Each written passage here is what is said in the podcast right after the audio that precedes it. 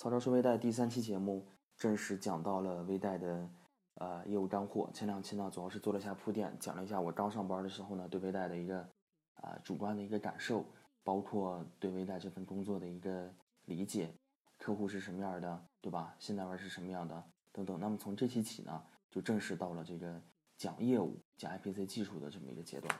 那么这期节目呢，主要讲讲这个微贷的信贷流程。那么我从心底里呢，特别佩服这个微贷的信贷员。那么在所有的业务条线的呃这个信贷员来说的话，微贷的信贷员可以说是全能型的信贷员，对吧？尤其是前几年的时候呢，微贷的信贷员几乎是兼顾了整个流程的工作。那么如果说现在说和大家去分享说微贷的信贷流程是什么样的呢？大概也就是从一个营销。客户，再到去入户调查，再到整理财务报表、商会，再到一个贷后维护，就是说大的方面呢，大家就分为这么四块儿。这四块儿呢和其他岗位，比如说做消费贷款也好，做公司贷款也好，基本上和他们的这个呃流程的内容是相同的。那么微贷的这个业务流程呢，特殊之处在哪儿呢？内容上没有太大区别，就在于说每一个环节上，微贷的信贷员是全部都由自己。几乎都是由自己去完成的，所以说微贷信贷员我们那会儿都调侃说是一个全农型的信贷员，自己出去营销客户，对吧？然后自己把营销回来的客户去做调查，然后自己去整务财整理财务报表，然后商会审批，然后再负责贷后的维护。如果说出逾期的话，哎，还得你自己出去清逾期。那么这样做的话有优点啊，也有缺点。优点的话就是说，呃，信贷员在掌控着全部的流程。对这个整个业务的工作效率呢，有一定的这个把控。所以说，我们最早的时候说一笔贷款三到五工字发放，如果说是像现在一样有这种多环节配合的话，除非说是说有有这种非常成熟的、非常默契的磨合的话，才能达到这种水平，还都有非常先进的系统支撑。那么在那个时候呢，因为你是一个人在做这个事情，所以说呢，你可以营销回来客户，直接调查，然后当天晚上加班，对吧？做这个报表，然后第二天直接上会。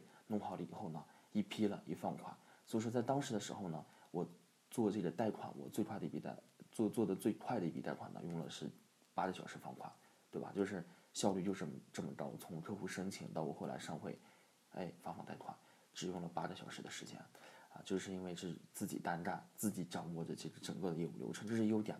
那么缺点是在哪里呢？缺点就是说，这个整个的业务流程，因为都需要信贷员去完成的话。对信贷员的一个专业能力的要求是非常高的。那么在初期的时候呢，啊，这种对信贷员专业能力的要求，呃，还没有那么明显的体现。因为在最早做的时候呢，经济形势还算是不错，那个时候业务还是比较好做。其实信贷员重点呢，它都放在了哪两个方面上呢？就那个时候呢，因为那个时候做微贷，大概在一一年一零年左右的时候呢，整个微贷这个市场呢。竞争不是特别激烈，所以说那个时候的客户是非常好营销的，可以说是上门坐等客户。那个时候呢，信贷员呢，虽然说你得要求有这个营销能力，你得有这个调查风险能力，哎，你还得有这制作财务报表和审单委沟通这能力，以及贷后的清售能力。但是以当前的情况，当时的情况来看的话，重点的信贷员发展的能力是哪两项呢？就是着重调查以及这个上会。营销这头呢不缺客户，都是上门户；贷后维护这头呢。因为客户的情况也比较好，所以说呢，大家重点呢就是说重调查轻维护。一方面是这个信贷员的意识不够，另一方面呢是本身经济环境就是这么好，根本不存在逾期这么一说，对吧？经济形势都非常好，全民创业热火朝天。所以说呢，在后来经济形势出问题的时候呢，哎，第一个是没有那么多贷款客户了，然后这个逾期如如果说一旦出现逾期的话，还才发现。对于信贷员来说呢，轻收逾期呢，并不是那么简单的事情，不是说咱们到那个店里头去找他说，哎，你还钱吧，不还钱就怎么怎么地，没有这么简单。不仅仅是对这个专业上的要求，对这个信贷员的时间精力上呢，有非非常大的牵扯。所以说呢，如果说现在讲这个信贷流程呢，一二三四五，这个是很简单的。那么作为全能型的信贷员，在营销方面，你要有足够强的营销能力。才能保证获得。就是说，为什么要谈到这一点呢？就是说，在正常的一个大环境下，尤其是做到现在，在各家这个城商行甚至股份制银行都开始做微贷，还有这些农商行、信用社他们都切入到这个市场领域以后呢，这个信对信贷员的这个能力的要求呢，比前几年我们做的时候呢是更加全面，对对吧？在这个营销这块儿，要求你非常有强的这个营销能力，啊，不是说那么简单的去拿着传单去上街上街去扫街，啊，是要求你非常有非常系统啊非常成型的方法，你去做这个营销，不然你就没有客户。当然说现在去做的话，呃，比我们那个时候做的这个。呃，有好处有不好处。好处就是说，已经有前辈啊，前面有好多未来的前辈，激励了非常有效的、成熟的方法能够应用。那么不好的地方就是说，这市场竞争太激烈了，对吧？光靠你自己一点点的努力是不够的，这是对你的营销能力方面要求。那么对你这个入户调查能力呢，也有要求，对吧？啊，那会儿的时候，微贷还是处于一个比较啊主动的，我们这个。通俗来讲的话，我们是作为一个叫做卖方市场，啊，银行作为这个资金的出借方，我们掌握着主动权那块儿，做微贷的金融机构并不多，银行还是掌握着非常强的主动性。所以说，但到现在的时候呢，好客户大家都在抢，然后呢，每个这个车商行都有自己的一个客户层级的定位。那么在你这个呃，比如说在市里头这些商户呢，发现有好多银行都在抢，啊，信用社、农商行、城商行、股份制银行，或者说替代性的。这些产品，包括互联网金融的一个冲击，所以说呢，对信贷员这个啊调查的能力、营销能力都提出了非常高的要求。那么翻过头来到了第三步，营销完了、调查完了呢，就需要信贷员你去上会去跟信贷员去沟通。那么，呃，这个呢，如果说把它展开来讲的话，也是非常大的一块内容。那么我计划在后几期节目呢，专门针对这四个环节呢，谈谈我自己的感受。上会这个环节呢是。每一个信贷员都要必经的这么一个过程，但是对于啊上审贷会，大家的理解不一样啊。核心基本呢，就是说你要把这个案例调查清楚、了解透，这是最基本的。但是呢，一些技巧、一些经验和方法，哎，还得掌握。尤其是作为微贷的信贷员，大多分都非常的年轻，对吧？稍微跟这个审贷委之间有一些矛盾、矛盾冲突的时候呢，就充满了情绪，充满了情绪。我在这个做这个草根评价的时候呢。有最常碰到的问题就是说，有信贷员在后台跟我沟通说，我跟审贷委之间怎么怎么怎么样啊？而且上个月的时候呢，我还专门写了一篇文章，叫做《信贷员和审贷委是敌人吗？》啊，来探讨一下信贷员和审贷委之间的关系。那么在之后的节目呢，我会举几个具体的例子来详细的阐述一下信贷员和审贷委到底是不是敌人。那么第四块呢，就是贷后维护这块呢，是对信贷员啊的要求是一个啊非常。啊，这个能力呢，要这块的要求是非常非常高的。那么为什么这样说呢？营销的话，呃，作为这个销售能力呢，你从你自己的这个啊生活经验当中，对吧？或者说你在做微贷信贷员之前呢，有其他岗位的一个从业经验，而这些东西是很好学的。调查这块呢，它是一套技术，啊，你就是在于掌握基本的理论理念，然后去把它应用，啊，谈不上谁弱谁强这么一个啊标准。那么，唯独在这个贷后维护这块儿呢，它看似一个非常简单的这么一个事情，就是去找客户，然后去恐吓他，对吧？去诈唬他。但是呢，它又是一个专业性非常强的岗位。所以说，在后来我做微贷这几年呢，发现最牵扯精力的就是贷后维护这块儿。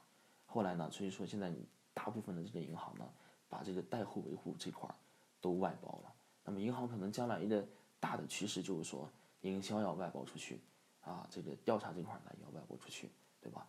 然后，贷后维护这块呢也要外包出去。它是随着这个业务的发展呢，啊，从这个效率上讲，从成本上讲呢，哎，整体上的这么一个考虑。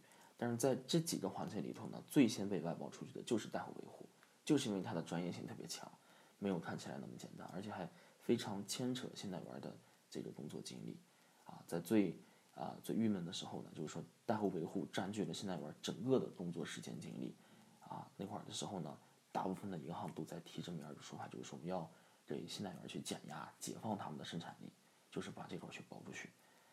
然后，这个就是对这个信贷流程啊每一个环节大概的一个介绍。那么最困难的呢，在这几个环节里头呢，对于信贷员来说，尤其是刚入职的新贷员来说，如果说听这节目有刚入职的信贷员。如果说问你说这几个环节里头，你哪个环节感受最深，对你造成了最大的压力？那么我们肯定都会有一个共同答案，就是说第一块环节，营销这块，大家的感受非常深。因为对于刚入职的现代员来说呢，如果说你调查技术，哎，掌握的非常好，跟沈代伟的沟通也没有问题啊，对客户的维护上啊，你觉得也游刃有余。但是这一切的技术的掌握的都建立在一个前提之下，就是说你得有客户。